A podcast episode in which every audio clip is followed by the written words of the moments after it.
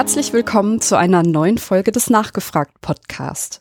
Ich bin Michi und in dieser Folge möchte ich mich dem Thema Heilpflanzen widmen. Der Begriff Naturheilkunde ist nicht nur in der esoterischen Szene sehr verbreitet, sondern es gibt in vielen Kreisen die Idee, dass ja das pflanzliche, natürliche Medikament viel, viel besser wäre als das in Anführungszeichen chemische, böse von der Pharmaindustrie gebaute Medikament. Ich möchte hier einmal auf den Grund gehen, ob da was dran ist, ob Pflanzen und vor allem Heilpflanzen ihr Versprechen halten können, ob sie wirklich so wirksam sind und manchmal sagt man ja auch, dass sie so sicher wären. Das möchte ich einmal ja hinterfragen und einmal angucken, woran man denn zum Beispiel ein einen Stoff erkennt, der wirklich heilt, der dem Menschen wirklich hilft oder halt ja, wann man dann zum Beispiel vielleicht auch einem Scharlatan aufgesessen ist und falschen Versprechen hinterhergelaufen ist. Ich weiß, dass halt eben sowas wie Homöopathie ja ziemlich leicht zu erklären ist, warum das nicht zur Naturheilkunde gehört, aber manchmal weiß man ja gar nicht so genau, welcher Stoff wirkt oder welcher halt eben nicht. Und dem möchte ich heute einmal mit meinem Gast auf den Grund gehen und ich habe mir für dieses Thema die Biochemikerin Petra Schling eingeladen. Herzlich willkommen bei mir in der Sendung. Ja, hallo. Danke, dass ich eingeladen wurde. Ich freue mich, dass du dir Zeit nimmst ähm, bei diesem ja doch sehr komplexen Thema, ähm, was ja auch marketingmäßig ja im Moment extrem ähm, ausgeschlachtet wird. In den Supermärkten steht überall natürlich, natürlich und in dem Internet sieht man die böse Chemie und dem möchte ich mal mit dir zusammen auf den Grund gehen. Gerne. Petra, du bist ähm, Biochemikerin und Dozentin an dem Biologie- und Chemiezentrum an der Universität Heidelberg. Genau. Ich, ähm, ja, ich bin hier seit 2005. Ich habe vorher auch aktiv geforscht in Regensburg. Nicht an Heilpflanzen, muss ich dazu sagen, sondern am Fettgewebe. Und ähm, ja, dann hat sich hier die Stelle ergeben, dass ich hier tatsächlich als quasi Lehrerin für, für Studierende angestellt bin. Und das äh, macht mir unheimlich viel Spaß. Und da darf ich mir halt auch wirklich viele Themen neu aneignen. Du hast gerade gesagt, dass du äh, vor allem an Fett Gewebe geforscht hast. Ähm, was, was ist das dann für ein Schwerpunkt? Also ähm, wie, wie muss ich mir das vorstellen? Was macht man da genau? Also als Biochemiker versucht man halt da die Moleküle natürlich zu analysieren. Ähm, einmal die Moleküle, die das Fettgewebe selber produziert. Da ist natürlich einmal das Fett. Das war auch schon lange bekannt, als ich da geforscht habe. Aber ähm, was als ich da war, also eben Ende der 90er, Anfang der 2000er Jahre, ähm, da war noch nicht so ganz klar, dass auch äh, andere Zellen als klassische Hormondrüsen Hormone produzieren können. Und mm. das war eben im Fettgewebe was Neues, dass die Fettzellen Hormone produzieren und damit dem Rest des Körpers Bescheid geben, wie voll sie sind, wie es ihnen geht, ähm, ob da noch Speicherkapazität ist oder eben nicht. Und das war im Prinzip mein Forschungsgebiet. Und ich durfte das tatsächlich an menschlichem Fettgewebe, das fand ich auch ganz toll. Das heißt, ich musste keine Tiere dafür töten, mhm. sondern ähm, es gibt ja plastische Chirurgen und die haben und die Patienten geben gerne ihr überschüssiges. Fettgewebe für die Forschung dann her. Hätte ich auch gemacht. Kann ich total genau. nachvollziehen. Und ähm, die kommunizieren, also Fettzellen kommunizieren selber mit dem, äh, mit dem Körper. Das ist mir auch komplett neu. Genau, das ist eigentlich ganz praktisch. Ähm, also die Fettzellen, jede einzelne meldet, wie voll sie ist mhm. und die Summe dieses, dieser Information wird dann ans Gehirn vermittelt, sodass wir im Prinzip immer wissen, wo wir gerade stehen vom Energiehaushalt.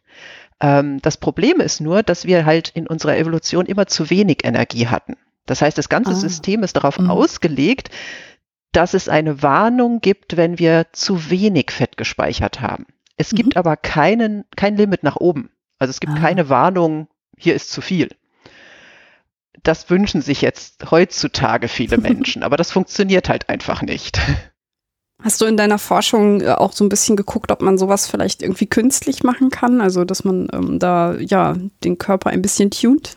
Ja, im Prinzip war das natürlich die Idee, dass wir, also ich habe persönlich gar nicht an dieser Fettspeicherinformation äh, gearbeitet, mhm. sondern an einem Hormonsystem, was den Blutdruck reguliert. Und da war natürlich die Hoffnung, dass wenn man das versteht, dass man auch versteht, warum ähm, adipöse Menschen oft ja auch einen Bluthochdruck haben ah. und da ah. vielleicht eingreifen kann. Das hat so ein bisschen was gebracht, also nicht jetzt meine persönliche Forschung, aber so dieses, dass viele daran geforscht haben. Aber auch hier war es so, dass die Fettzellen sich eher untereinander unterhalten haben. Mhm. und gar nicht so sehr den ganzen Körper dann beeinflusst haben. Das heißt, das, was du so rausbekommen hast, zeigt, dass gar nicht die Fettzellen selber direkt diese, diesen hohen Blutdruck ja, dafür verantwortlich sind, sage ich jetzt mal, sondern dass es noch andere Mechanismen sind, die da dann reinkommen. Genau, also jetzt, lange, lange Zeit später, also ohne meinen Beitrag, ähm, hat man tatsächlich so ein bisschen verstanden, dass dieses äh, System, ich melde, wie viel Fett im Körper ist, ans mhm. Gehirn, wahrscheinlich damit beteiligt ist, weil das sagt auch, okay, so. ich habe genug mhm. Speicher, du kannst jetzt mal richtig aktiv sein. Und das treibt sozusagen unser sympathisches Nervensystem, das ist das, was uns sozusagen aktiviert, hoch. Wenn ich jetzt aber sozusagen mich gar nicht bewege und gar nicht aktiv bin, sondern nur am Schreibtisch sitze und dieses System trotzdem die ganze Zeit hochgefeuert wird, dann kann das sozusagen als ja als, als Fehler auch einen Bluthochdruck verursachen. Da ist man jetzt gerade an der Ecke hängen geblieben, sage ich mal. Oh, das ist wirklich mega spannende Forschung. Jetzt hast du ja äh, gesagt, dass du so ein bisschen als Dozentin angefangen hast vor wenigen Jahren und äh, da habe ich gelesen, dass es dir auch super wichtig ist, so kritisches Denken zu fördern. Also, dass halt deine StudentInnen lernen, ähm, Sinn von Unsinn zu unterscheiden. Ähm, kann man das so sagen, dass dir das wichtig ja, ist? Ja, unbedingt. Also das ist eigentlich das A und O. Ich meine, natürlich sollen die auch biochemische Stoffwechselwege mit auf den Weg bekommen. Aber ähm, wenn sie einfach nur wissen, wie sie Informationen später ähm, ja richtig interpretieren, ich habe ja vor allem Medizinstudierende, ähm, da ist mir das natürlich schon wichtig, dass die das hinkriegen, weil ich kann ihnen nicht so viel beibringen, ich kann ihnen nicht alles mhm. beibringen, was sie später brauchen. Das müssen sie sich zum großen Teil halt selber aneignen. Hast du das Gefühl, ähm, dass es da eine Veränderung gab in den letzten Jahren? Ist so dieses eigenverantwortliche Denken eher besser geworden oder also jetzt einfach rein anekdotisch mal so aus deiner Erfahrung heraus oder ist das etwas, was ähm, ja immer so ein bisschen verloren geht und wo man dann doch noch mal ja ein bisschen tiefer drauf eingehen muss als ähm, Dozentin? Hm, schwer zu sagen. Also wenn man es selber miterlebt, also jetzt die Jahre, die ich quasi als Dozentin da war, da geht das ja so langsam, dass man die Veränderungen, glaube ich, gar nicht wahrnimmt. Ich würde aber schon behaupten, dass wenn man jetzt 30 Jahre zurückgeht, ähm, dass mhm. da der Unterricht schon viel mehr auf einfach nur Wissen ja. akkumulieren war und weniger das Warum und Wieso und drumherum äh, vermittelt wurde. Und ich denke, dass wir das heute schon deutlich besser machen. Also nicht nur ich und sondern alle Kollegen auch in Deutschland weit, ähm, dass wir eben auch immer zum, zum, ja, dazu anregen zu überlegen, okay, warum hat der Körper das so gemacht? Was ist mhm. der, der Sinn dahinter? Ähm, und das ist ja im Prinzip dann schon das kritische Denken, ja. dass man nicht einfach akzeptiert, es ist so und ich habe es jetzt gelernt und fertig. Man kann sich ja dann auch einen anderen Zusammenhang anhand dieser Pointer, die du den StudentInnen mitgibst, halt quasi selber erarbeiten. Das ist ja ein Riesenvorteil, ne? Ja, wobei da muss man einfach auch sagen, ähm, das dauert unheimlich lange. Also mhm. das ist natürlich ideal, wenn man ihnen Aufgaben gibt, die sie sich selber dann recherchieren und erarbeiten. Aber dazu ist leider meistens keine Zeit im Studium, weder für die Dozenten mhm. noch für die Studierenden. Äh, das sind immer so Vorstellungen, dass wir das machen könnten, aber ähm, leider müssen wir so viel Stoff rüberbringen, dass das ja. tatsächlich zu kurz kommt. dann können wir ja mal gucken, ob wir vielleicht mit ein bisschen Wissenschaftskommunikation das ausgleichen können und ähm, ja. Genau. Ist denn das auch der Weg gewesen, wie du zu dem Thema Heilpflanzen gekommen bist? Ähm, also halt diese Idee, dass man kritisches Denken fördern müsste und halt eben dieses ja sehr moderne Natur ist gut, Chemie ist böse, ähm, dass man da so quasi das ein bisschen widerlegen möchte und du den äh, Leuten da äh, Möglichkeiten an die Hand geben kannst, wie man das eben, ähm, ja, halt quasi beurteilen kann. Äh, ja, das war ganz konkret tatsächlich ein Seminar, was wir mit Studenten haben zum Thema Mukoviszidose, eine mhm ja, eine, eine genetische Erkrankung, die man biochemisch gut verstanden hat.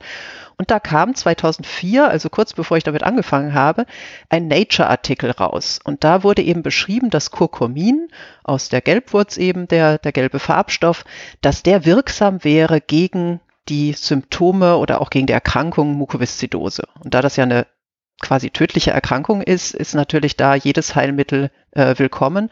Und die echten Medikamente, sage ich jetzt mal, also die von der Pharmaindustrie, ähm, sind außerhalb von Deutschland und ganz wenigen anderen europäischen Ländern leider nicht von der Krankenkasse bezahlt. Und die kosten ähm, ja 100 bis 300.000 Euro im Jahr. Mhm. Das heißt, auf dem Rest der Welt ist das Problem, dass viele zwar wissen, es gibt ein Medikament, sich aber einfach nicht leisten können. Und da kommt natürlich so ein ja, natürlicher Stoff, den man einfach im Supermarkt kauft, ganz toll. Und diesen Artikel haben wir dann mit den Studierenden zusammen auseinandergenommen und einfach ähm, eben überprüft, warum das nicht leider nicht stimmt. Also leider wirkt Curcumin nicht gegen Mukoviszidose. Und so bin ich in dieses Thema reingekommen. Wie ist es denn passiert, dass ein äh, Artikel in einer so renommierten Zeitung dann aufgetaucht ist? Also wenn, wenn du sagst, dass das nicht stimmt, was ist da passiert? Ja, da ist dasselbe passiert. Also das trifft, glaube ich, alle Zeitschriften. Also da gibt's renommierte und nicht renommierte, die eigentlich immer nach dem gleichen Prinzip, also die Artikel funktionieren immer nach dem gleichen Prinzip. Es wird ein Stoff genommen und dann ähm, auf molekularer oder zellbiologischer Ebene untersucht. Und ähm, im Prinzip war das auch nicht falsch. Also dieser Stoff bindet Aha. an den defekten Kanal und äh, führt tatsächlich dazu, dass der seine Eigenschaften verändert, so dass es in der Krankheit quasi positiv wäre.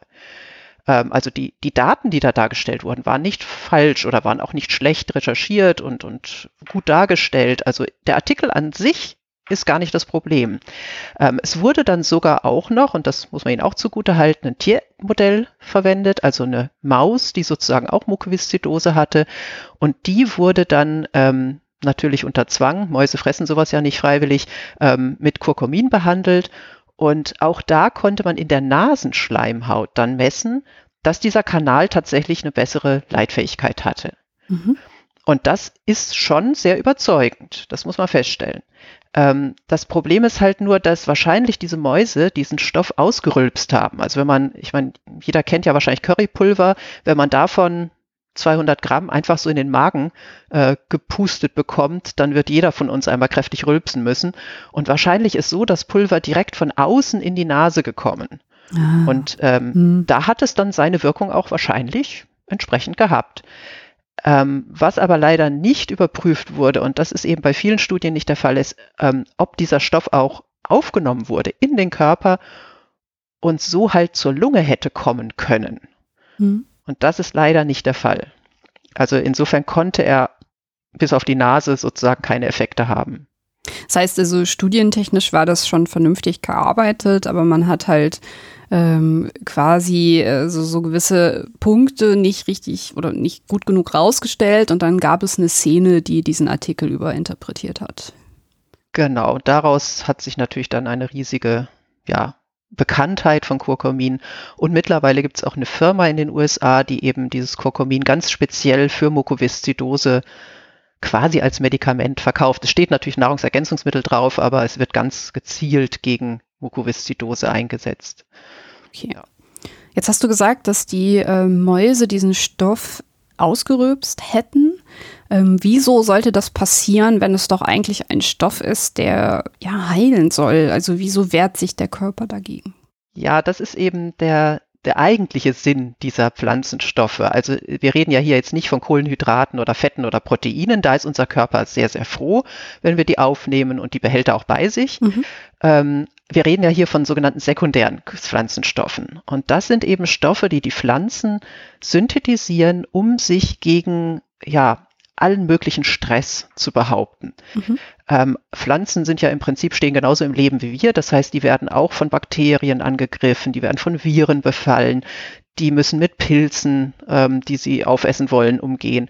Die haben UV-Stress, wenn sie da in der Sonne stehen und äh, können mal austrocknen. Und all, gegen all diese Stresssituationen äh, haben Pflanzen sozusagen ihre eigene Apotheke entwickelt. Und ähm, das sind also sozusagen Stoffe, die relativ unspezifisch gegen ganz, ganz viele ja, Pathogene wirken, mhm. aber auch natürlich gegen Fraßfeinde. Eine Pflanze möchte ja nicht gefressen werden. Ja. Und deswegen sind das für uns, wir sind ja die Fraßfeinde, eigentlich Gifte. Und das wiederum hat unser Körper natürlich in der Evolution gelernt und wehrt sich dagegen. Ist es denn so, dass ähm, ich mir dieses Kurkumin oder halt auch andere Beispiele ähm, immer als Gift vorstellen muss? Oder ist dann quasi so ein bisschen die Menge macht das Gift jetzt an der Stelle? Das ist immer richtig. Also die Menge macht immer das Gift. Okay. Und ähm, je nachdem, wie wenig sozusagen schon für uns giftig ist, ähm, ja, können wir das sozusagen, kriegen wir das mit dem Totenkopf serviert als, als Symbol in der Chemie oder eben nicht. Ähm, bei uns ist jetzt die, bei diesen Pflanzenstoffen gibt es richtig, richtig giftige, also welche, die wirklich in, ähm, wo man nur ganz wenig essen muss von der Pflanze, um ernsthafte Vergiftungserscheinungen zu bekommen oder sogar zu sterben.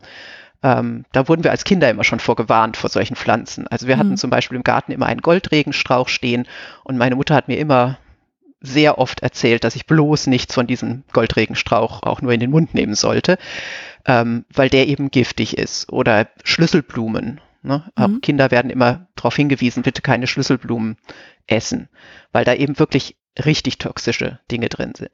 Die allermeisten Pflanzensubstanzen ähm, sind nicht so giftig, weil unser Körper es einfach weiß. Das heißt, wir können die essen, der Körper nimmt die aber gar nicht auf. Mhm. Das heißt, ähm, wenn ich jetzt zum Beispiel Kurkumin in Form von Currypulver zu mir nehme, dann kann das dazu führen, ähm, wenn ich es übertreibe zum Beispiel, dass mein Magen sich ein bisschen beschwert, dass ich Magenschmerzen kriege. Im schlimmsten Fall kann ich mich sogar übergeben. Ähm, oder dass mein Darm anfängt, äh, das Zeug sehr, sehr schnell mit sehr viel Schleim nach außen zu transportieren. Ich also Durchfall kriege auf gut Deutsch. Ähm, das könnte passieren. Aber viel mehr passiert eben zum Glück nicht, weil der Rest vom Körper gar nichts abbekommt von diesem Kurkumin. Du hast ja auch gerade schon gesagt, dass zum Beispiel bei diesem Kurkumin ähm, die Mäuse dann das rausgewirkt haben. Das heißt, es äh, kann sowohl auch schon, also es kann ja eigentlich schon einfach gar nicht in den Körper gelangen. Das, diesen Mechanismus gibt es auch? Genau. Also bei den Mäusen ähm, hat man es jetzt nicht untersucht, aber ähm, eine Ärztin hier an der Klinik, ähm, die hat tatsächlich auch Patienten gehabt, die, ähm, die schwörten auf dieses Kurkumin und sie wollte versuchen, sie da so ein bisschen von abzubringen und hat mit denen tatsächlich Tests gemacht. Also die Patienten haben freiwillig Kurkumin genommen und sie konnte dann im Darm, das ist auch ein gängiges ähm, Testsystem am Menschen, ähm, haben sie dann zusammen eben überprüft, wie da die Leitfähigkeit dieses Chloridtransporters ist, der da eben defekt ist bei Mukoviszidose. Und also die Patienten haben quasi freiwillig gesagt, okay, wir wollen das testen, haben vorher und nachher Tests gemacht und man konnte halt zeigen, dass sich gar nichts geändert hat. Das heißt, bis zum Enddarm, da wo dann der Test stattfand, ist das Kurkumin anscheinend gar nicht angekommen. Hm. Okay. Das heißt also, die Pflanzen haben den Schutzmechanismus ähm, entwickelt, um halt eben gegen Fressfeinde vorzugehen. Und wir haben, falls es dann doch mal in den Körper kommt, ja so eine Art Entgiftungsmechanismen entwickelt, die dazu führen, dass wir das gar nicht erst so weit kommen lassen. Genau. Ähm, das ist auch ganz spannend. Da gab es nämlich das, das ist jetzt wirklich ganz äh, für mich auch überraschend, aber da gab es gerade den Nobelpreis für, für diese Geschmacksrezeptoren und, und ähm, vor allem auch die Schärferezeptoren. Mhm. Ähm, die eben nicht nur im Mund existieren, sondern eben über den ganzen Magen-Darm-Trakt verteilt sind. Das heißt, wir nehmen das zwar nicht mehr bewusst wahr, wenn da was Scharfes oder was Bitteres ist, aber unser gesamter Magen, unser gesamter Darm kann das immer noch schmecken und reagiert entsprechend. Und das ist halt, äh, ja, so haben wir uns im Prinzip angepasst an die Notwendigkeit. Wir müssen ja Pflanzen essen. Mhm. Wir müssen ja irgendwas essen. Wir können ja keine Photosynthese betreiben. Jetzt hast du ausgeführt, dass es ja eigentlich immer so ist, dass eine Pflanze sich schützen möchte. Und wir Menschen müssen aber essen, das hast du ja gerade auch schon ausgeführt. Ähm, wie geht das denn zusammen? Ja, eigentlich schlecht. ähm, also im Prinzip haben wir natürlich angefangen, auch hauptsächlich als Pflanzenfresser vor vielen, vielen, vielen Millionen Jahren. Ähm, und die Pflanzen haben eben auch da sicher schon gegen andere diese Gifte entwickelt gehabt. Das heißt, wie wir überhaupt überleben konnten, war, dass wir von vielen verschiedenen Pflanzen nur ganz wenig gegessen haben. Dann war jedes einzelne Gift gerade noch so erträglich. Aber wir haben da nicht viel Nahrung zu uns nehmen können und ähm, sind sicher nicht sozusagen diese Masse an Menschen geworden, damals schon, die wir heute sind, einfach weil wir nicht so viel Nahrung zu uns nehmen konnten. Mhm. Ähm, es gibt da ganz faszinierende ähm, Rechenmodelle, wenn man überlegt, wir würden immer noch sozusagen diese Rohkost zu uns nehmen. Also wir würden immer noch Pflanzen, die wir so finden, konsumieren. Mhm. Dann müssten wir neun, über neun Stunden am Tag durchgehend essen, um mhm. auch nur annähernd genug Kalorien zu uns zu nehmen.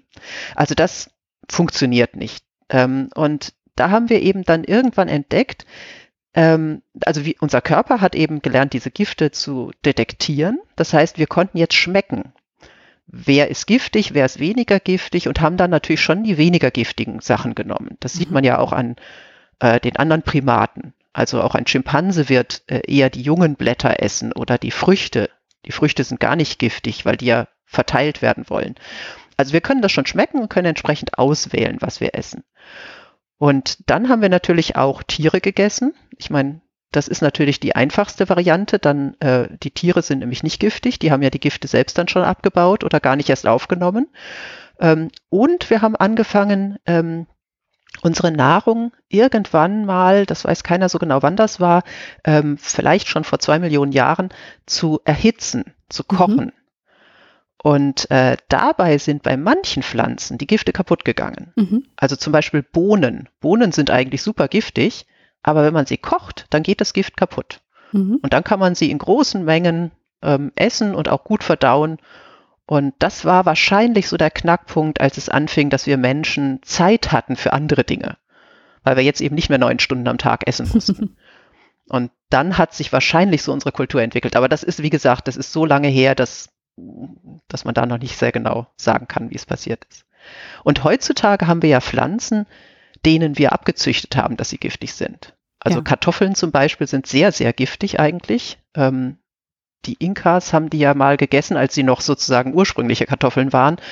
Ähm, wenn man das heute überlegt, die waren extrem giftig. Da konnten sie wahrscheinlich nur zwei, drei Kartoffelchen gegessen haben, dann ging es ihnen schon ziemlich schlecht.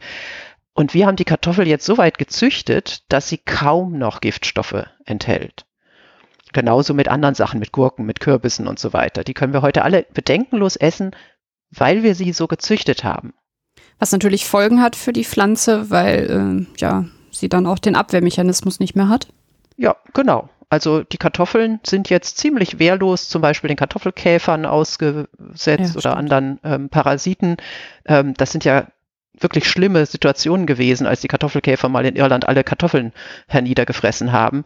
Ähm, da konnten die sich nicht mehr wehren. Und die Wildkartoffeln, die haben da kein Problem. Die werden von den Kartoffelkäfern gemieden, weil mhm. die natürlich einfach nicht schmecken und auch giftig sind. Das heißt, wir müssen jetzt tatsächlich unsere Kulturpflanzen schützen. Und das müssen wir halt, indem wir die Gifte von außen aufbringen. Aber man muss sich immer überlegen, ein paar wenige Gifte ganz kontrolliert von außen aufgebracht sind natürlich viel, viel besser für uns, als wenn die ganze Pflanze in sich vergiftet ist. Ja, man kann ja auch ein bisschen gucken, ne? also dass man das von Pflanzentyp zu Pflanzentyp macht, dass man das gezielt zu einer bestimmten Zeit macht und so. Also da ist man ja, da sind wir ja schon relativ weit. Da oder? Ja. Genau, also wir machen das ja wirklich, also hoffentlich, nicht alle wahrscheinlich, aber die Idee ist ja, dass man wirklich gezielt, ja. nur wenn wirklich eine Gefahr da ist für die Pflanzen, dann diese mit Giften behandelt.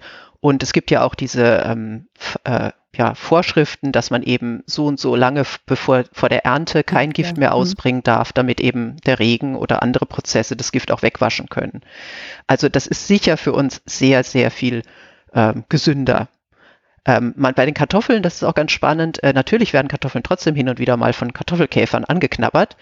Und dann fängt die Kartoffel wieder an, ihr eigenes Gift zu produzieren. Ach. Und das, also das ist dann auf jeden Fall giftig für uns. Also ähm, es hat sozusagen zwei Gründe. Also zum einen, dass wir die Ernte natürlich einfahren können, dass wir die Pflanzen mit, mit Giften besprühen. Aber zum anderen würde die Kartoffel auch wieder giftig werden, wenn wir sie ihren Fraßfeinden einfach so überlassen hm. würden. Warum? Was macht die Pflanze dann?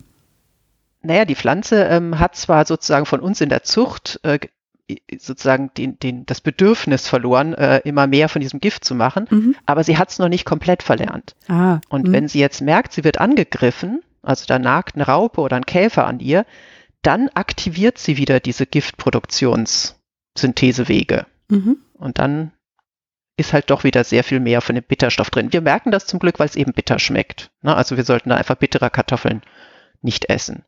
Sind denn so, ähm, weil du hast gerade auch schon die Schärferezeptoren angesprochen, ist nur bitter ein Marker oder ähm, so alles so ein bisschen, also auch so Säure oder so, sind das auch Marker für Giftstoffe? Eigentlich nur bitter und scharf. Ach so. Also der okay. scharf, scharf ist kein echter Geschmack. Äh, das ist eigentlich ein Schmerzreiz. Okay. Also wenn wir was Scharfes im Mund haben, dann suggeriert das quasi unserem Gehirn, wir hätten uns verbrannt, mhm. den Mund verbrannt. Ähm, und bitter ist definitiv für Giftige reserviert, sag ich mal. Ja. Ähm, Säure hat so ein bisschen eine, ähm, eine Mixed-Funktion. Und zwar Säure soll ausdrücken, ich bin noch nicht reif.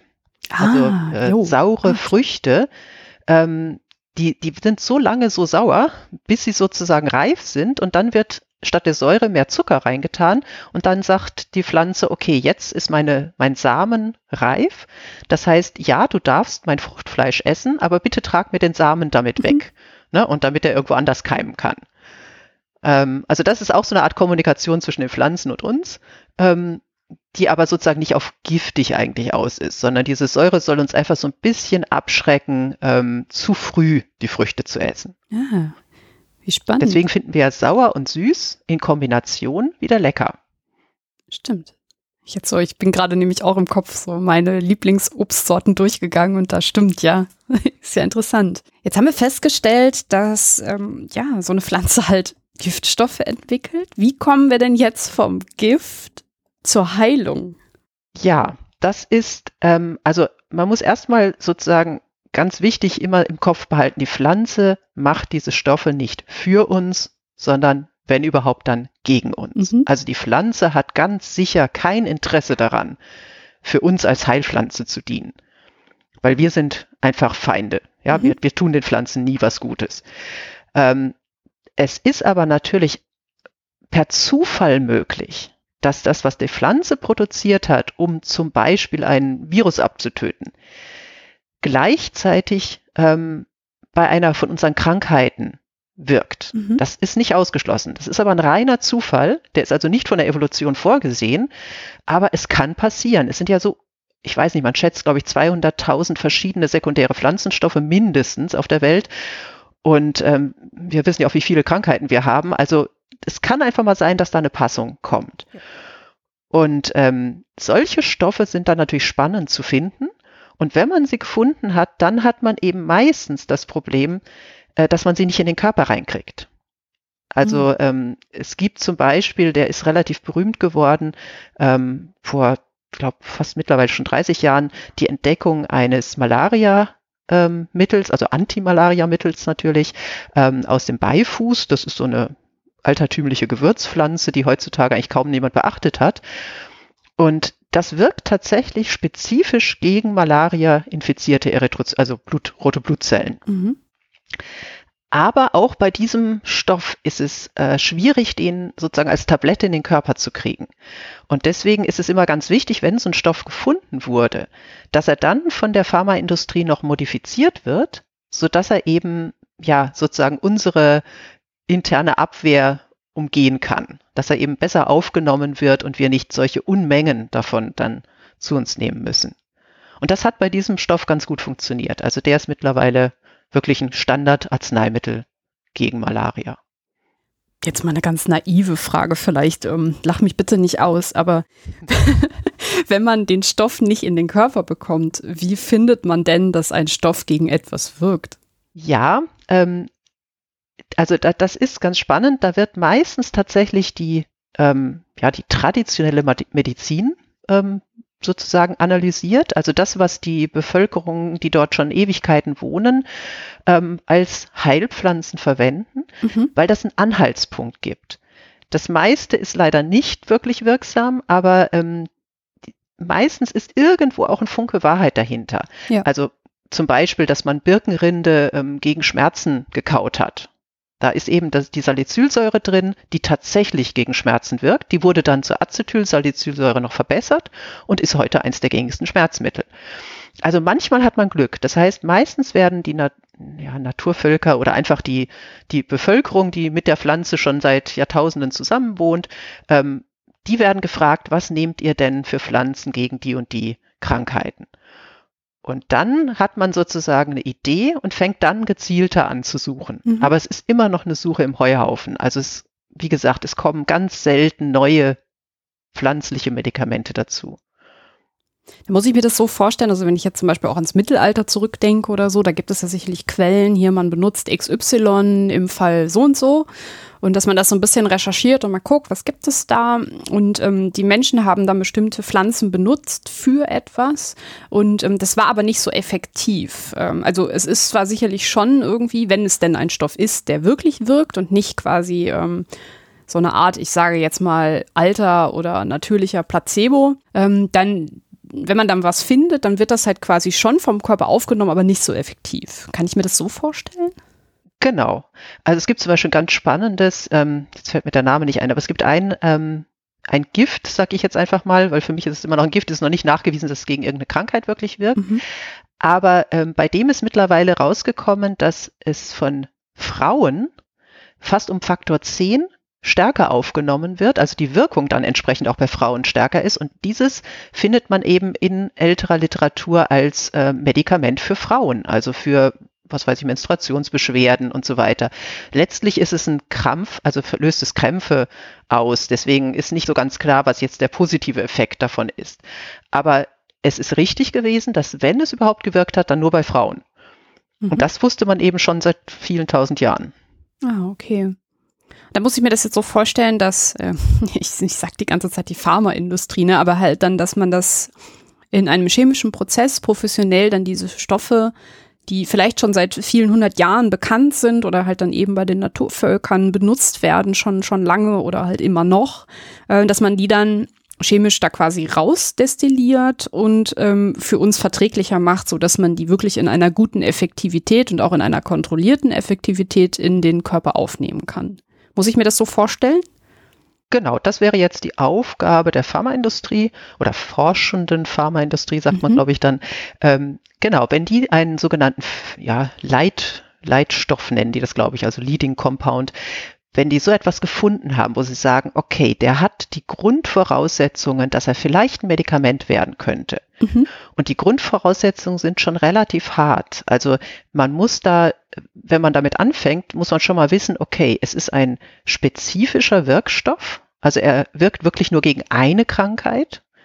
Das ist schon mal wichtig. Dann ähm, man kann sich biochemisch den Wirkmechanismus vorstellen. Also man kann sich im Labor äh, einen sinnvollen Wirkmechanismus äh, sozusagen nachkochen. Also mhm. zum Beispiel bei diesem Malaria-Medikament ist es so, dass da Erythrozyten angesehen wurden und ähm, Erythrozyten, die einen Malaria-Erreger ähm, abbekommen haben. Da ist es so, dass dieser Malaria-Erreger sich nicht nur versteckt vor dem Immunsystem in den Erythrozyten, sondern der muss ja auch was essen. Und was isst er? Er isst natürlich unseren roten Blutfarbstoff. Ah. Er isst aber nur das Protein da in diesem roten Blutschafstoff ist noch so ein Eisenkomplex drin. Den kann er auch nicht verdauen. Der ist giftig für ihn. Das heißt, am Ende ist sehr viel von diesem, ja, ziemlich toxischen Eisenkomplex in den Erythrozyten, das übrig bleibt. Und wenn da jetzt noch das, dieser Pflanzenstoff dazu kommt, dann überlebt das der Malariaerreger nicht. Also das ist eine ganz spezifische Situation, die wirklich nur in diesen einen Zellen vorkommt. Und normale Erythrozyten, wo eben kein Malariaerreger drin ist, die haben überhaupt kein Problem mit dem pflanzlichen Stoff. Das heißt, das sind schon mal zwei wichtige Bedingungen. Dann muss die wirksame Konzentration, die darf nicht zu hoch sein. Mhm. Weil man ja weiß, ich kriege nicht so viel Medikament in den Körper hinein. Also man muss äh, sozusagen diese Wirkung im Labor, die darf nicht über ein Mikromolar hinaus sein. Also es muss schon sehr, sehr kleine Mengen sein. Und wenn ich das alles habe, dann fängt die Pharmaindustrie erst an, an dem Molekül zu basteln und es noch zu verbessern. Aber es ist richtig, man fängt erstmal damit an, das aus diesen Pflanzen heraus zu extrahieren. Und das ist ein unheimlich aufwendiger Prozess. Das heißt, wir hatten jetzt schon zwei Voraussetzungen ähm, gesammelt. Ähm, es muss möglich sein, quasi das Gift wegzubekommen oder das, was für den Menschen dann giftig ist und den, ähm, du hast es Wirkstoffmechanismus genannt, den muss man gut isolieren können. Aber es muss auch das, was übrig bleibt, in kleinen Mengen äh, wirken können, damit halt eben äh, man sicherstellt, dass der Körper das aufnimmt.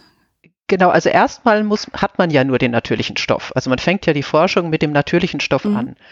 Und da der typischerweise eben von unserem Körper ja erkannt wird, weil wir den ja eben schon seit Millionen Jahren kennen, von unserer Nahrung, ähm, wird er eben nur in sehr geringen Mengen überhaupt zu anderen Organen durchgelassen. Ne, der Magen-Darm-Trakt, okay, der hat natürlich das damit zu tun, aber ähm, der sorgt eben dafür und auch unsere Leber sorgt dafür, dass es nicht weiterkommt.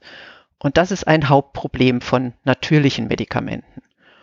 Und das versucht die Pharmaindustrie dann so ein bisschen zu umgehen, indem sie es eben quasi ein bisschen modifizieren oder anders verpacken, dass unser Körper das nicht so direkt erkennt. Und dann wird es quasi durchgelassen, kann seine volle Wirkung entfalten und ähm, dann halt geht es quasi so weiter. Gibt genau. es denn andere Sachen, auf die die Pharmaindustrie dann achten muss, wenn es jetzt ähm, ja einen Wirkstoff äh, gibt in irgendeiner Pflanze, den man synthetisch nachbauen kann oder den man gerne möchte? Was, was muss man da so beachten? Gut, synthetisch nachbauen wäre natürlich dies, äh, der Traum der Pharmaindustrie. Meistens müssen sie weiterhin extrahieren. Also so. was sie machen, ah, ist, sie okay. nehmen den, den, den, wirklich den natürlichen Stoff und nehmen den als Grundsubstanz, um dann daran rumzubasteln. Wenn sie ihn mal wirklich synthetisch äh, synthetisieren könnten, dann hätten sie wirklich gewonnen. Ne? Dann wäre es ein dann würde das Medikament auch billiger werden. Aber das ist bei vielen gar nicht möglich, weil die so komplex aufgebaut sind. Ähm, was natürlich ganz wichtig ist für jedes Medikament, ist, dass es nicht giftig ist. Also das ist wirklich, das ist mit dieser spezifischen Wirkung gemeint. Es darf eigentlich nur ähm, den einen Mechanismus haben, in dem es eben der Krankheit sozusagen schadet. Aber es darf nicht nebenbei noch, ähm, was weiß ich, die Niere zerstören oder ähm, die Leber ist oft auch ein Problemfall, weil die Leber ja oft solche Gifte entgiften muss, die ist dann manchmal überfordert. Also das wird natürlich auch alles vorher getestet. Ist das dann schon mit Nebenwirkungen gemeint oder ist das nochmal was anderes? Ja, genau. Also das sind diese unerwünschten Wirkungen. Also man möchte eigentlich zum Beispiel nur die Erythrozyten mit dem Malariaerreger umbringen. Mhm. Aber wenn man jetzt zum Beispiel eine zu hohe Dosis des Medikaments nimmt, würde wahrscheinlich auch die Leber irgendwann Schaden nehmen. Das ist eine unerwünschte Wirkung. Und da muss man halt gucken, dass man mit der Dosis so niedrig bleibt, dass eben wirklich nur der spezifische Wirkmechanismus übrig bleibt. Das äh, klingt ja nach etwas, was man auch ähm, ja quasi wenn man äh, ein Medikament äh, chemisch modifiziert das viel einfacher machen kann? Oder würdest du sagen, dass eine Heilpflanze, ähm, ja, weil sie ja schon eben aufgrund ihrer Giftigkeit gar nicht so aufgenommen wird vom Körper, dass sich dadurch der Körper gegen diese Nebenwirkungen schützt? Oder, oder wie muss ich mir das dann da vorstellen? Genau, also wenn ich jetzt eine Heilpflanze als solche konsumiere, ähm, dann ist mein Körper ja vorgewarnt, weil ja nicht nur das eine äh, Molekül dann da drin ist, sondern tausende andere. Und dann ist die Wahrscheinlichkeit sehr hoch, dass ich fast nichts davon aufnehme. Okay. Also da, ähm, deswegen sind Heilpflanzen an sich äh, kaum wirksam. Ne? Also natürlich, ähm, wenn ich sehr große Mengen davon zu mir nehme, zum Beispiel von Curry, dann kriege ich eben Durchfall. Und das kann durchaus hilfreich sein, wenn ich zum Beispiel Würmer im Darm habe, die ich loswerden möchte. Mhm. Dann ist so eine Kurkuminkur vielleicht gar nicht das Allerschlimmste. Und so wird es auch, glaube ich, wirklich in, in ostasiatischen Ländern angewandt, das Kurkumin. Ne? Also das hat dann auch seinen Sinn, dass ich sage, okay, ich mache mal so richtig alles raus und dann gehen hoffentlich auch ein paar von den Würmern mit raus. Würdest du denn sagen, dass Heilpflanzen aufgrund dieses Mechanismus keine Nebenwirkungen haben? Äh, nein, auf keinen Fall. Also wer schon mal eine Schlüsselblume gegessen hat, weiß, dass das durchaus einen umbringen kann. Oder ähm, eben den Goldregen, den ich schon erwähnt habe, ne, der hat so einen nikotinähnlichen Stoff. Also der sieht nicht ähnlich aus, sondern wirkt wie Nikotin. Ähm, da kriegt man natürlich äh, schwerste neurologische Schäden dadurch. Ähm, das sind natürlich Pflanzen, die einfach giftig sind. Also da gibt es natürlich Wirkungen. Aber ähm, die Pflanzen, die wir so üblicherweise als Tees oder als, ähm, ja, als Gewürze verwenden, die sind eben, ja, die sind sozusagen sicher aus der Gewohnheit heraus. Also man weiß, wenn man sie als Tee oder als Gewürz verwendet, dann passiert nichts. Dann schmeckt's lecker, aber sonst ist alles in Ordnung daraus folgt ja schon so ein bisschen, dass dieser Mythos, dass Heilpflanzen, also das, was du jetzt gerade beschreibst, das, was wir als Tee benutzen, wo man halt so ein, ja, wo dieser Pflanze halt so dieser Ruf nach, Heil, äh, nach Heilpflanze halt so ein bisschen hinterherhinkt, dass das dann, dass die sicher sind. Ja, in der entsprechenden Konsumform. Ähm, die Amerikaner haben da diesen Grasstatus sozusagen definiert. Das ist ähm, deren Stempel, den man kriegt, wenn man als Lebensmittelzusatzstoff quasi als sicher gilt. Wir haben da ja diese E-Nummern, bei denen ist es der Grasstatus. Mhm. Und das bedeutet, dass eben in der Form, in der das normalerweise konsumiert wird, eben als Gewürz oder Tee, unbedenklich ist. Das heißt, da kann man sich nicht mit vergiften. Ähm, heißt aber auch eben gleichzeitig, dass es keinerlei Wirkung hat. Das mhm. muss man einfach immer wissen. Wenn etwas einen Grasstatus hat oder bei uns eben auch als Lebensmittelzusatzstoff oder Nahrungsergänzungsmittel auf den Markt kommen darf, dann ist vorher getestet worden, dass es nicht wirkt.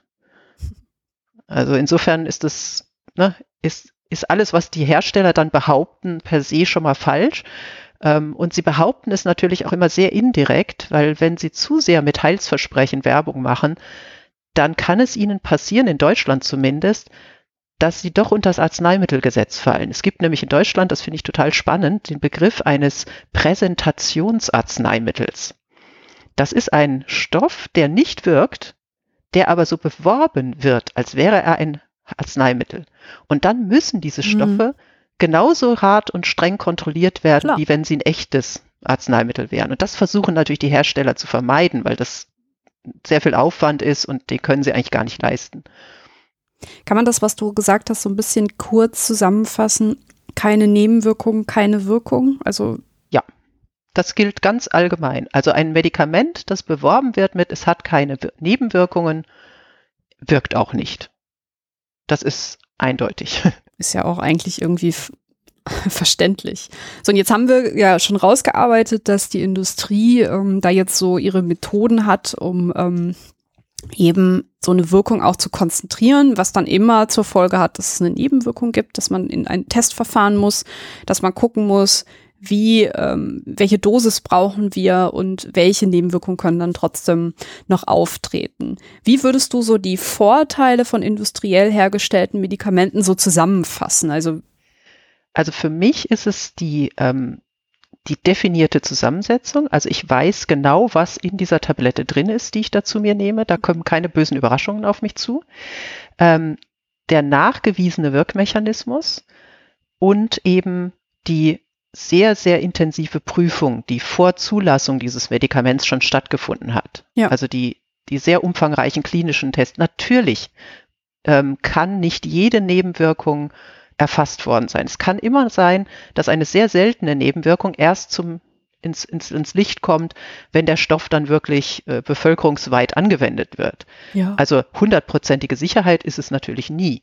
Aber man hat sozusagen die schlimmsten und häufigsten Nebenwirkungen. Die hat man sicher vorher schon erfasst und weiß sie einfach. Das heißt, die stehen da im Beipackzettel, man kann auch den Arzt danach fragen und man kann dann für sich entscheiden, ist es mir dieses Risiko wert? Mhm. Also ich weiß, meine Krankheit wird wahrscheinlich dadurch besser, aber es kann halt sein, dass dies und jenes passiert. Und das kann man dann für sich selbst immer noch entscheiden. Und das hat man bei Heilpflanzen überhaupt nicht. Bei Heilpflanzen weiß man überhaupt nicht, was da drin ist. Man weiß ja auch gar nicht, was die in ihrem Leben alles schon durchgemacht haben. Also ob die Kartoffel zum Beispiel einen Kartoffelkäfer gesehen hat oder nicht. Das heißt, und es ist völlig, ja, es ist ein bisschen so die, ja, die Hoffnung, dass es nicht wirkt. Weil wenn es wirkt, dann ist es eher wahrscheinlich, dass es einen negativen Effekt auf den Körper hat. Mhm. Das heißt, wir haben ein kontrolliertes Environment, wo halt ganz klar, okay, also diese Dosis ist hier drin und auch diese Dosis wurde getestet. Also der mhm. ganze Testmechanismus ist ein Vorteil, weil man halt eben weiß, okay, also wenn man ähm, eine klinische Studie macht, wenn man halt guckt, okay, wir machen dieses Zulassungsverfahren, dann hat man das Medikament schon in eine gewisse, ja, an eine gewisse Menge an Menschen vergeben und hat eben die Liste mit Nebenwirkungen gemacht. Du hast recht, natürlich irgendwie, je öfter man es ausgibt, umso seltener, also umso öfter tauchen dann auch seltene Nebenwirkungen auf, das wollte ich sagen. Ähm, aber rein vom Prinzip her ist ja eben genau das eine Stärke. Genau, das ist eine absolute Stärke. Und ähm, nur weil hin und wieder auch leider zugelassene ja. Medikamente erst im Nachhinein quasi klar wird, okay, da gibt es doch schwere Nebenwirkungen, ähm, es ist zwar schon lange her zum Glück, aber das Thalidomid ist da ja ein Beispiel, wo man einfach nicht wusste, dass da Embryonen durchgeschädigt werden. Das hatte, man hatte das halt vorher nicht an Schwangeren getestet. Mhm. Ähm, das muss heute auch gemacht werden. Ne? Also es wird für Schwangere nicht zugelassen, wenn nicht vorher solche Tests gelaufen sind. Aber damals wusste man das einfach nicht. Und ja, das ist natürlich sehr, sehr tragisch. Aber da das wäre sozusagen mit natürlichen Mittel nicht besser gewesen. Ist das das Contergan, von dem du gerade? Genau, das mhm. war damals, hieß das Contergan.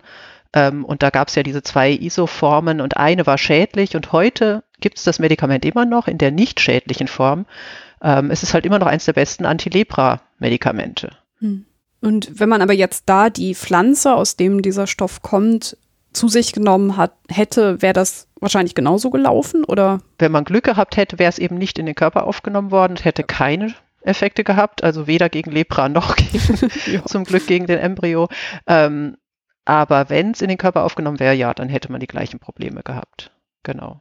Ja, klar. Jetzt hast du ähm, schon einige Beispiele genannt an ähm, vermeintlich so natürlichen Präparaten, also halt Pflanzen, die, also zum Beispiel das Kurkumin hast du eben angesprochen, ähm, die angeblich gegen alles Mögliche wirken, aber eigentlich, du hast gerade auch den Grasstatus schon angesprochen, eigentlich diese Wirkung gar nicht haben können.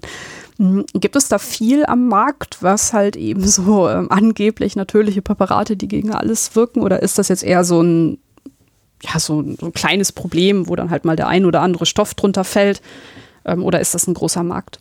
Also es ist ein großer Markt auf jeden Fall. Ähm, jede Illustrierte hat Anzeigen von solchen nicht wirksamen Stoffen.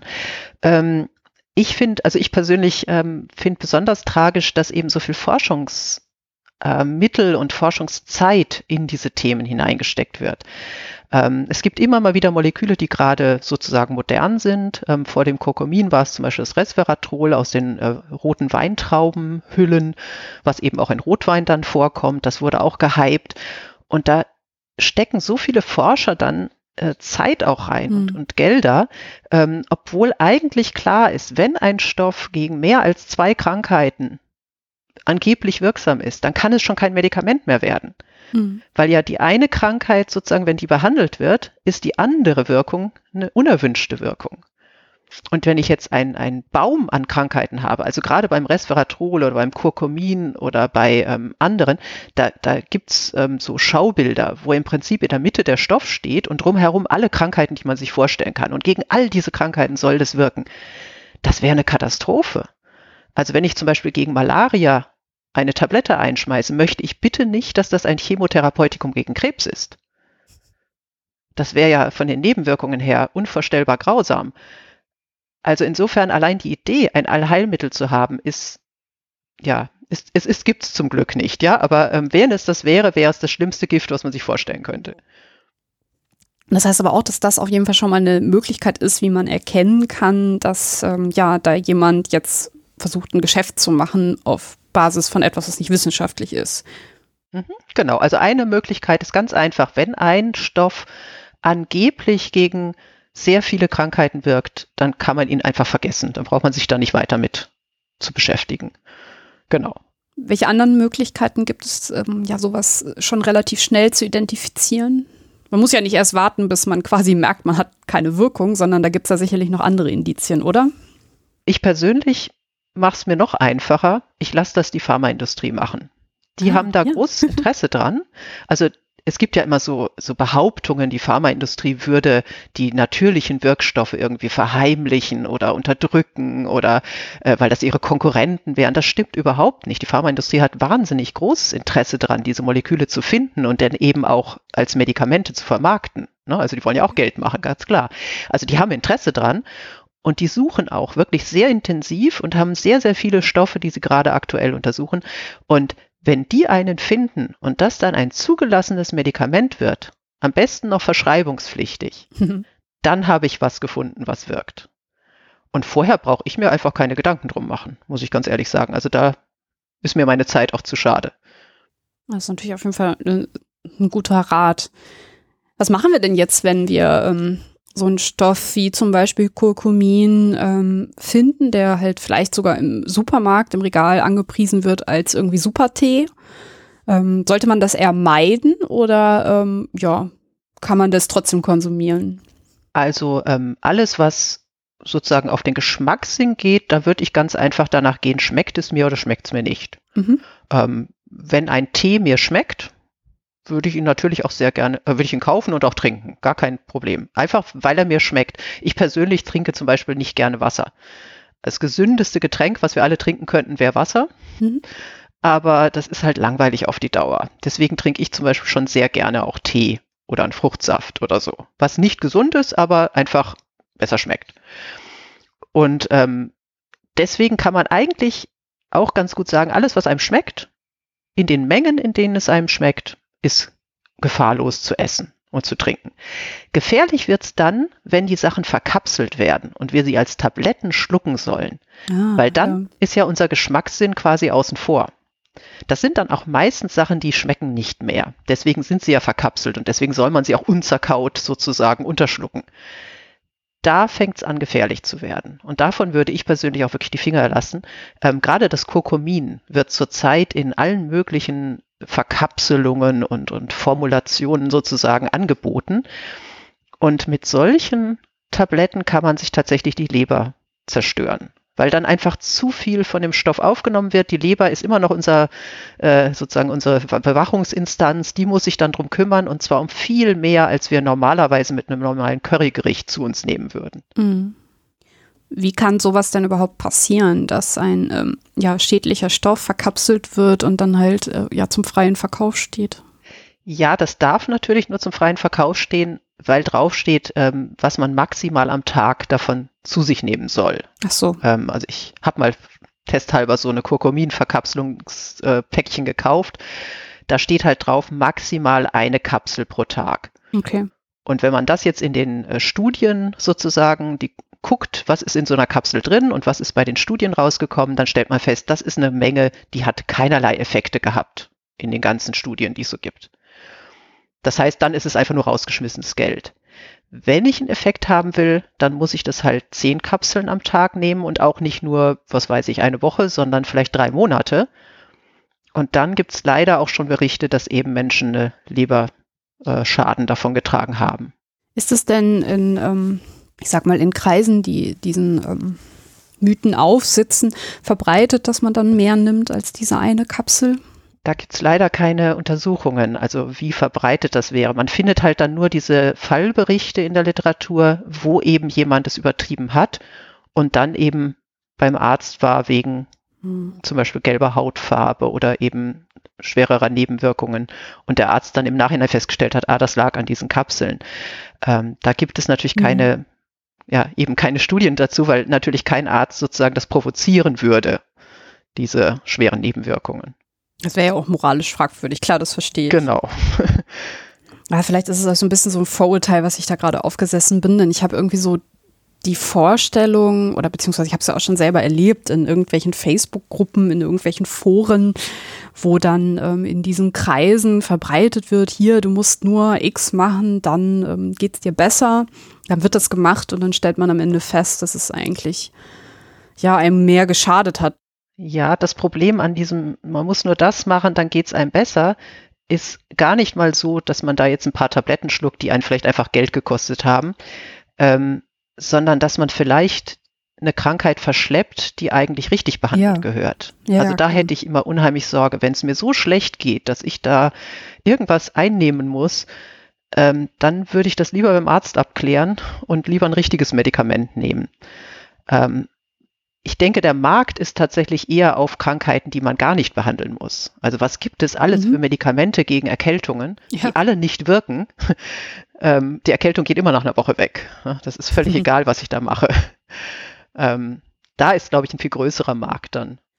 Ja, dennoch ist es natürlich gut, dass wir es nochmal rausstellen. Also ähm, man muss auch, glaube ich, gar nicht sagen, dass es nur die betrifft, die, denen es schon richtig schlecht geht, sondern ähm, dass man halt auch schon verschleppt, wenn es vielleicht noch gar nicht so krass ist und man in dem Moment ja vielleicht sogar noch eine Chance gehabt hätte, wenn man halt früher zum Arzt gegangen wäre. Also es ist natürlich ein riesen, ja, riesengroßes Problem. Das Risiko.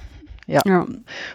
Und halt auch viele Krankheiten müssen nicht behandelt werden. Ne? Wir fühlen mhm. uns einfach manchmal ein bisschen neben der Kappe, haben vielleicht einen leichten viralen Infekt. Ja da kommt unser Körper auch wirklich selbst mit klar. Da braucht man keine Medikamente, keine Spezialtees trinken. Das geht einfach so wieder weg, wenn man sich ein bisschen schont.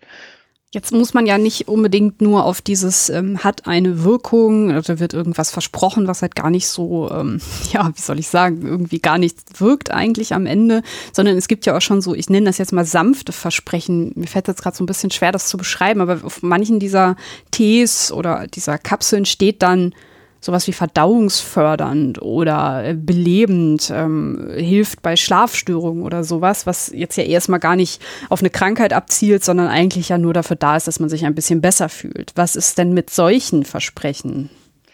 Ja, ich glaube, das ist eine juristische Geschichte. Und zwar gibt es, gibt es eine Liste, die kann man auch, glaube ich, öffentlich einsehen, an erlaubten Heilversprechen für so Nahrungsergänzungsmittel mhm. oder irgendwelche ne, Vitamintabletten. Also da gibt es wirklich eine Liste, die kann man einsehen und dann kann man sozusagen für sich die Punkte raussuchen, die darf man dann auf die Packung oder in die Werbung schreiben. Und da gehört eben zum Beispiel dieses äh, fördert den gesunden Schlaf oder so dazu. Ähm, das ist, finde ich, so ein bisschen schwierig. Ich kann mir das Konzept so gar nicht vorstellen. Also entweder ich bin gesund, dann brauche ich das Zeug nicht. Oder ich habe eine ernsthafte Krankheit, dann sollte ich zum Arzt gehen. Also für mich ist dieses ähm, ich muss was zu mir nehmen, damit ich gesund bleibe, Konzept, das ist mir so fremd, aber das scheint wirklich einen großen Anklang zu finden. Dass man nicht einfach, weil man jeden Tag genug isst und ein bisschen Sport treibt, äh, gesund bleibt, sondern dass man Stoffe zu sich nehmen muss, um diesen gesunden Zustand zu erhalten. Das finde ich ein sehr seltsames Konzept. Ähm, aber ich glaube, darauf zielt das alles ab. Wenn ich das mhm. nicht zu mir nehme, dann könnte ich Schlafstörungen kriegen ähm, ich glaube, da muss man einfach ein bisschen gelassener sein und sagen, okay, natürlich schlafe ich nicht jede Nacht äh, durch. Es gibt auch mal Nächte, wo man halt mal zwischendrin wach wird. Das ist ganz normal. Das ist keine Krankheit. Da muss ich keinen Stoff zu mir nehmen.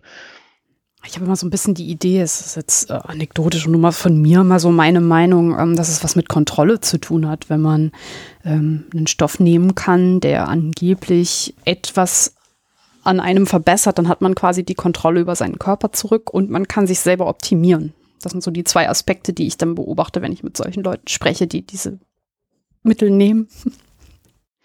Ja, das ist, da geht es jetzt schon in Richtung auch Ernährungsstörungen. Ähm, ja, das stimmt. Es gibt ja unheimlich viele Essgestörte, meiner Meinung nach, heutzutage, weil wir essen nicht mehr einfach nur der Ernährung wegen nehmen.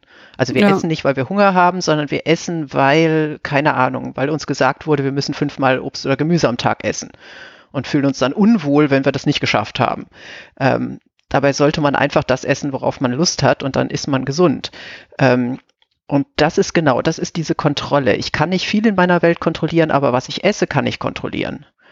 Und da kommt so eine ungesunde Geschichte ins Essen mit rein. Und das kann ich natürlich mit Nahrungsergänzungsmitteln ganz genauso dann machen. Also wie viele Veganer gibt es, die eigentlich wissen, dass das ungesund ist und deswegen unheimlich viele Zusatzmittelchen kaufen und schlucken müssen? Das ist ja anstrengend. Also was man einfach am Tag an Energie in diese Planung und dieses Nachrechnen, habe ich heute schon genug Eisen, hatte ich heute schon genug Vitamin B12, hatte ich genug Proteine, ähm, das kann man sich alles sparen, wenn man einfach isst, worauf man Lust hat. Es gibt jetzt so ein bisschen das Problem, ähm, dass der Körper vielleicht das gar nicht mehr so genau erkennt. Ist das jetzt eine ähm, werbungsinduzierte Lust? Zucker zum Beispiel. Also man hat sich ja auch irgendwie daran gewöhnt, dann doch die Cola zu trinken. Und man kann vielleicht dann am Ende gar nicht mehr unterscheiden, ob man wirklich äh, jetzt den Stoff brauchte oder ob das halt etwas ist, was ähm, ja einem dann am Ende doch nicht so gut tun würde. Chips oder Süßigkeiten sind so andere Beispiele, ne? Ja, das ist richtig. Also es gibt ein paar Strick, äh, ja, Stricke, in die wir reinlaufen. Ähm, die Cola ist ein gutes Beispiel. Ähm, man hat mittlerweile herausgefunden, dass wir Kalorien, die wir trinken, nicht wahrnehmen. Also mhm. dass unser ähm, Kopf die nicht zählt.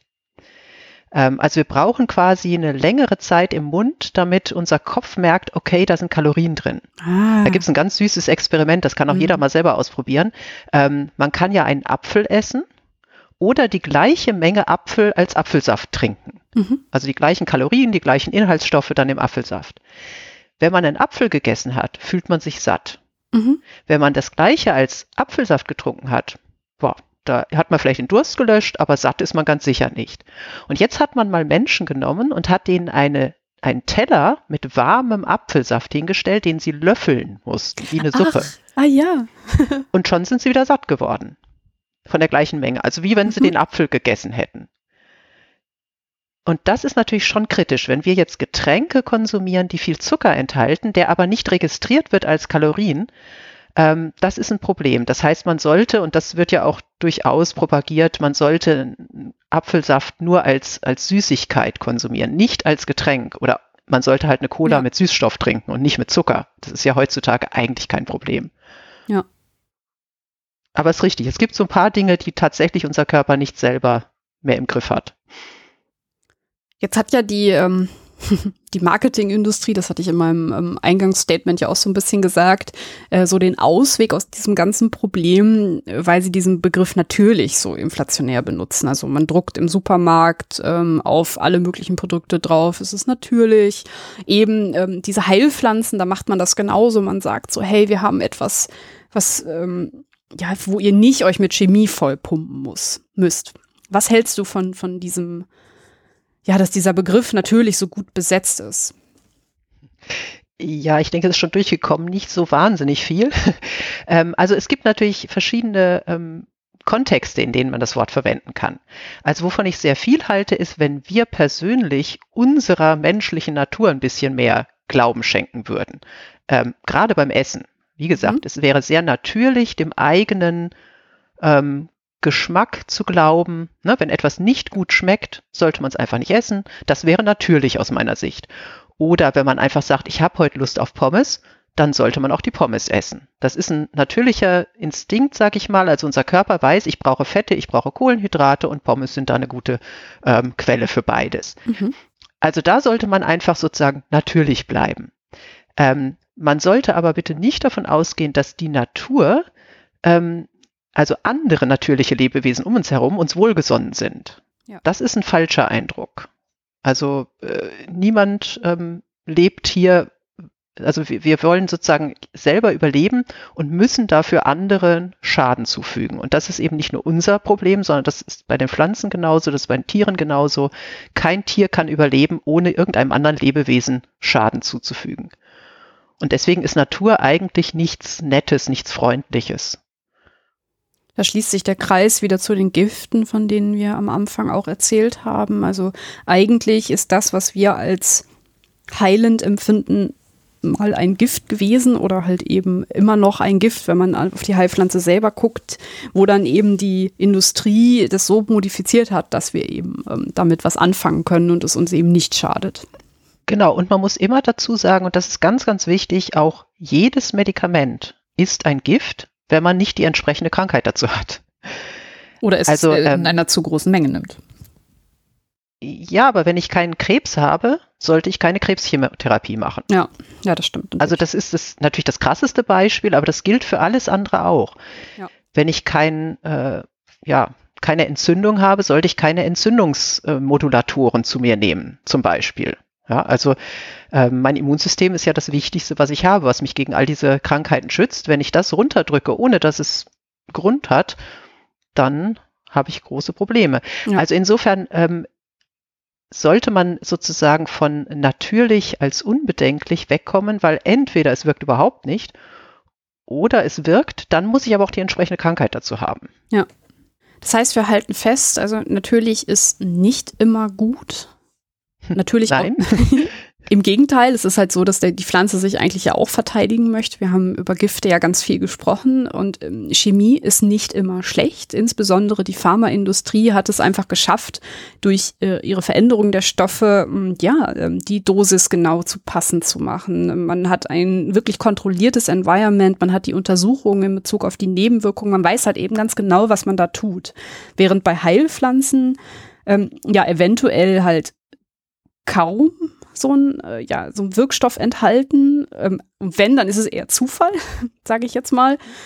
Also es ist halt irgendwie kaum wirksam oder halt eben vielleicht sogar gar nicht und dann ist man eher ja einem Marketingversprechen ähm, aufgesessen und ähm, macht das vielleicht für ein gutes Gefühl, aber mehr ist es dann am Ende vielleicht auch nicht. Genau, das kann man so sagen, ja. Und ja, es ist eben wirklich tragisch, wenn dann solche äh, Marketingversprechen wirklich ernst genommen werden.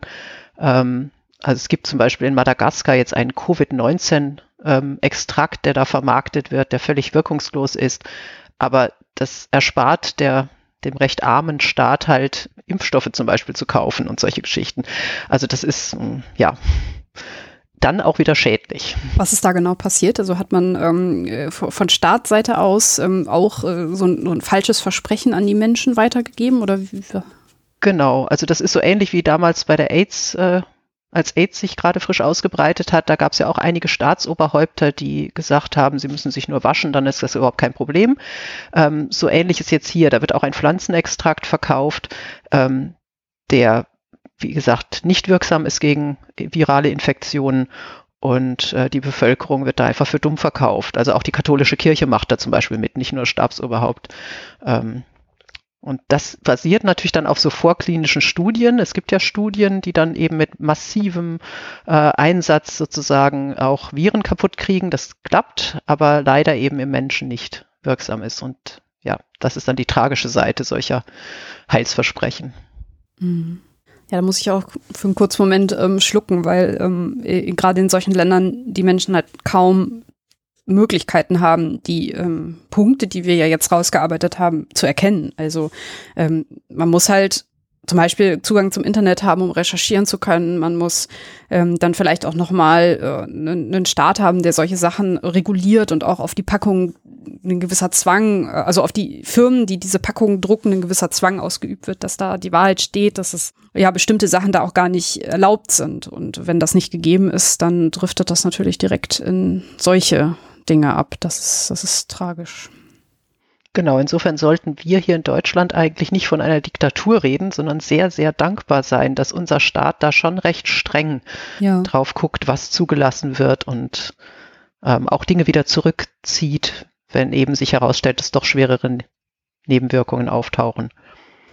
Man sieht das ja gut jetzt auch bei äh, jetzt in der Corona-Zeit, dass ähm, STIKO und Co. ja auch an vielen Stellen unabhängig von der Politik gehandelt haben. Also es gab an vielen Stellen Druck der Politik auf zum Beispiel die STIKO, wenn es jetzt um die Zulassungsempfehlungen mhm. von dem Covid-Impfstoff ging, ähm, was dann, wo dann die STIKO gesagt hat, nee, also nur weil ihr jetzt hier ähm, eine bestimmte mhm. Entscheidung mhm. forciert, ähm, werden wir das nicht empfehlen. Das ist ein Zeichen für Unabhängigkeit aus meiner Sicht. Genau. Also da sind wir, müssen wir dankbar drum sein, auch wenn es das bedeutet, dass eben es manchmal ein bisschen länger dauert. Ja, oder auch generell ähm, man dann als Staat manchmal ein bisschen hilflos dasteht. Also es wirkt auf mich jetzt gerade so, der Fall, den du gerade beschrieben hast, ähm, da will man irgendwie so aktionistisch sein, um zu verschleiern, dass man vielleicht gerade, ähm, ja, es ver ich, ich, muss jetzt mal ein bisschen zuspitzen, ne, verpennt hat, den Impfstoff zu besorgen oder halt vielleicht gerade gar keine Chance hat, den Impfstoff zu bekommen, ne, weil die genau. westlichen Länder ja. das alles weggekauft haben. Ja, und einfach auch nicht das Geld hat. Also gerade Madagaskar ja, ist gerade sehr, sehr arm dran. Also ja. das, wo sollen das hernehmen, ja. Gut, dann haben wir jetzt noch mal gerade so einen kleinen Exkurs gemacht in ähm, auch die gesellschaftlichen Vorteile, die das, was wir gerade besprochen haben, so noch mal rausarbeitet. Also ähm, es ist eben auch gut, so wie das System läuft. Wir ähm, haben eine ja, Pharmaindustrie, die ähm, uns auch sehr transparent äh, die Nebenwirkungen macht, weil es halt eben auch so geregelt ist, dass man das tun muss. Man hat ein sehr kontrolliertes Medizin ja, oder Medikamentenzulassungsverfahren und davon können wir alle profitieren und müssen nicht auf diese Heilpflanzen zurückgreifen, die dann ähm, entweder keine Wirkung haben oder im Zweifel sogar schaden. Genau, das ist gut zusammengefasst. Würdest du sagen, dass wir äh, für unser Thema noch einen Aspekt vergessen haben? Ist dir irgendwas wichtig, was du gerne noch anmerken möchtest? Hm. Eigentlich haben wir, glaube ich, alles gesagt. Also mein, mein, mein Schlussplädoyer wäre sozusagen, äh, ein bisschen gelassener zu sein, äh, wenn man gesund ist, einfach es zu genießen und nichts daran ändern zu wollen. Und dann ja, glaube ich, kommt man ganz gut durch dieses Wirrwarr an Werbung und Heilversprechen durch. Das denke ich auch. Und im Zweifel haben wir ja in der Sendung ein paar Sachen rausgearbeitet, an denen man sich orientieren kann. Dann bedanke ich mich schon mal bei dir für diesen ähm, großen Überblick über ein sehr kompliziertes Thema. Ähm, es hat mir sehr viel Spaß gemacht, mit dir das nochmal rauszuarbeiten und auch so viel zu lernen. Ich habe äh, sehr viel dazu gelernt. Vielen Dank dafür. Gerne. Und ähm, liebe HörerInnen, falls ihr zu dem Thema noch Fragen habt oder Anmerkungen oder eine Meinung, könnt ihr die natürlich gerne bei mir in den Kommentaren dalassen. Ihr könnt auch eine E-Mail schreiben oder eben, falls euch die Sendung gefallen hat, könnt ihr auf den ja bekannten Portalen die Sendung bewerten. Darüber würde ich mich immer freuen. Das erhöht natürlich die Sichtbarkeit und ja, das wäre eigentlich das größte Dankeschön von eurer Seite, wenn ihr ja mir was zurückgeben möchtet. Ja, dann ähm, würde ich sagen, kommen wir zum letzten Teil der Sendung. Jetzt kommt wieder das äh, typische Horoskop, was ich meinem Gast immer am Ende der Sendung mit auf den Weg gebe. Ich habe auch für dich was vorbereitet. Bin ich gespannt. Da das Thema Heilpflanzen ist, habe ich natürlich mal so ein bisschen recherchiert, wie in der Esoterik-Szene das so verbreitet ist. Ich habe ein paar Geschichten ja eben auch schon erzählt. Ich habe gewisse Foren gefunden, wo sich äh, ja vor allem auch Mütter ähm, halt so gegenseitig erzählen, was man denn so alles benutzen könnte für irgendwelche Sachen. Und da habe ich auch gefunden, dass ähm, Horoskope mit da so verwurstelt werden. Also man hat halt immer auch gerne mal so diese Frage, was bist du denn vom Sternzeichen? Ja, dann empfehle ich dir X. Ist dir das schon untergekommen? Hast du das auch festgestellt? Nein, zum Glück hat mir noch keiner was empfohlen, aber ich kann es mir sehr, sehr gut vorstellen. Und ähm, da bin ich dann darauf aufmerksam geworden, dass es da auch also viele, viele Seiten gibt, die das genau machen. Ne? Also wo halt dann gesagt wird, okay, also ähm, wenn du das und das Sternzeichen bist, empfehlen wir dir folgenden Stoff. Und ähm, da möchte ich dir gerne nämlich mal deinen Stoff äh, ja quasi okay. empfehlen und näher bringen und wir gucken mal, ob ähm, ja, ob du deine Heilpflanze an der Stelle dann auch äh, positiv aufnehmen würdest. Ob das wirklich was bringt, schauen wir dann mal am Ende. Hast du denn ein Sternzeichen? Ja, ich bin Krebs. Krebs, okay. Hier steht, Krebse stehen auf Oregano. Ein Kraut, das mhm. zu den Lieblingsgewürzen des Krebses gehört. Oregano. Das Kraut ist sowohl appetitanregend als auch magenstärkend. Und gerade der Magen ist das, was dem Krebs entsprechende Organ. Allerdings eignet sich auch Oregano auch als aromatische Duftessenz, denn diese Pflanze hat einen hohen Gehalt an ätherischen Ölen. Das zweite Kraut für den Krebs ist die Kamille. Diese Pflanze verfügt auch über hautpflegende Substanzen. Ferner soll die Kamille bei Schlafstörungen helfen und zudem noch antidepressiv wirken. Das ist natürlich zum Vorteil für Krebsgeborene, der häufig unter Stimmungsschwankungen leidet. Mit diesem Kraut kann innere Harmonie leicht wiederhergestellt werden. Oregano und Kamille ist der große Shit. Okay. Also Oregano ja, als Gewürz. In entsprechenden Gerichten kann ich mir durchaus vorstellen. Also würde ich auch nehmen als Gewürz. Ähm, Kamille mag ich überhaupt nicht, muss ich gestehen. Auch nicht. Ich mag den Geschmack einfach nicht. Und ähm, soweit ich weiß, sind da sehr viele so äh, Tannine drin, so, so austrocknende Sachen, also die einem so dieses, ähm, wie wenn man in eine unreife Zitrone beißt, so diesen, mm. der Mund wird zusammengezogen drin ist. Das ist eigentlich meiner Meinung nach genau das Gegenteil von dem, was immer behauptet wird. Also es pflegt nicht, sondern es trocknet eigentlich zum Beispiel den Hals bei einer Erkältung noch weiter aus. Mm. Äh, deswegen würde ich von Kamille tatsächlich auch Abstand nehmen. Ist denn, woher kommt denn dieser Mythos, dass Kamille ähm, ja so gut wäre bei Erkältungen? Ich weiß es nicht. Also Kamille ist auch, ähm, diese Inhaltsstoffe sind auch durchaus von der Kamille so gedacht als äh, gegen Bakterien und gegen Viren und so weiter gerichtet. Ah, also ich denke, okay. in Zellkulturschalen wird man damit auch Erfolge haben. Aber wenn man das jetzt sozusagen als Tee zu sich nimmt, dann müsste ja dieser, also dieser Stoff, der verbindet sich dann einfach mit unserem Schleim, den wir da ja um den Hals rum haben ja. und zerstört den auch teilweise. Das ist eigentlich genau das, was man nicht möchte bei einer Entzündung oder bei einer Halsentzündung. Da möchte man ja, dass der Hals möglichst schön geschützt ist und nicht ja. noch rauer wird. Eigentlich schon. Also ich persönlich halt von Kamille gar nichts und er schmeckt mir auch einfach nicht. Also ja. da gehe ich ja nach Geschmack. Ich würde zum Beispiel Pfefferminztee trinken, weil er mir schmeckt, nicht mhm. weil ich an Pfefferminze glaube. Ich habe noch nie gehört, dass Kamille bei Schlafstörungen oder ähm, irgendwie was mit äh, Antidepressivum zu tun haben soll. Das klingt für mich so ein bisschen wie, ja, wir mussten hier mal noch mal irgendwas, was gut klingt, ja. dazu packen, ne?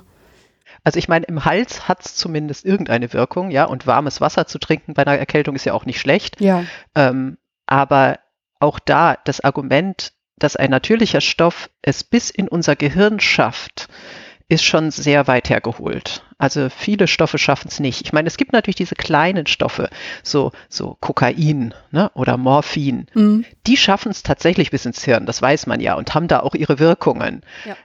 Aber das sind schon eher Ausnahmen. Also gerade diese Stoffe, die in der Kamille stecken, die werden es nicht weit bringen in unserem Magen-Darm-Trakt. Wie ist es denn bei Oregano? Ähm, ist das, äh, was man da als Würzung benutzt, eigentlich auch mal ein Gift gewesen? Oder ähm, wie, wie, heilt das überhaupt? Ich bin bei Oregano kenne ich mich gar nicht aus heilen tut es nicht. Es ist halt, es hat ätherische Öle. Mhm. Ätherische Öle haben ja den, äh, sind von den Pflanzen gemacht worden als Fernwarnung. Also man kommt an die Pflanze, man verletzt die Pflanze und dann riecht man ja diese ätherischen Öle.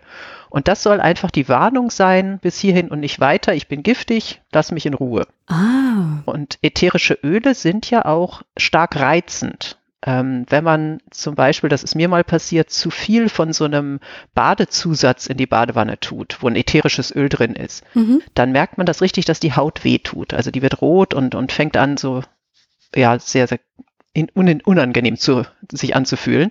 Ähm, das ist dann die Wirkung des ätherischen Öls. Also es ist ein Reizstoff, der ja, also wenn man ätherisches Öl sich in die Augen reibt, weiß man sofort, was ein Reizstoff ist.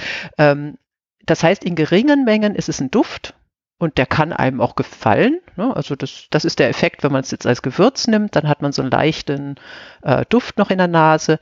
Aber in großen Mengen ist es einfach ein reizender und letztlich auch giftiger Stoff. Ach, guck mal, das ist ja, also ätherische Öle ist ja auch so ein totaler Modebegriff. Das wird gerade überall verkauft, steht überall drauf und ähm, mir war gar nicht so klar, was das eigentlich wirklich ist. Also wieder interessant. Ja, also wie gesagt, als, als Duft, ja. wenn einem der Duft gefällt, dann sind das ja ganz, ganz kleine Mengen. Mhm. Dann spricht da nichts dagegen. Also in Duftlampen ja. oder so kann man das gerne verwenden. Aber direkten Kontakt mit dem ätherischen Öl sollte man meiden. Ja, also man, wir halten fest, auch hier sieht man wieder, dass man vor allem darauf vertrauen sollte, was einem gefällt. Gefällt einem der Duft? Ist es ähm, fein? Ab da, wo einem der Duft nicht mehr gefällt oder wo es einem irgendwie wehtut, die Haut auch rau wird oder ähnliches, ist es ja schon ein Signal des Körpers, das was nicht stimmt. Und auf dieses Signal genau. sollte man hören. Das gleiche gilt für die Kamille. Also wenn man halt ähm, das gerne mag und ähm, das der Tee, das warme Wasser einem gut tut, gerne. Genau. Muss halt nur halt auf die eigenen Signale hören und ähm, seinem Körper vertrauen. Genau. Und vor allem, es ist halt nicht gesund, etwas zu sich zu nehmen, was einem nicht schmeckt. Also man hat so bei manchen ja. das Gefühl, dass erst wenn es nicht schmeckt, dann ist es gesund.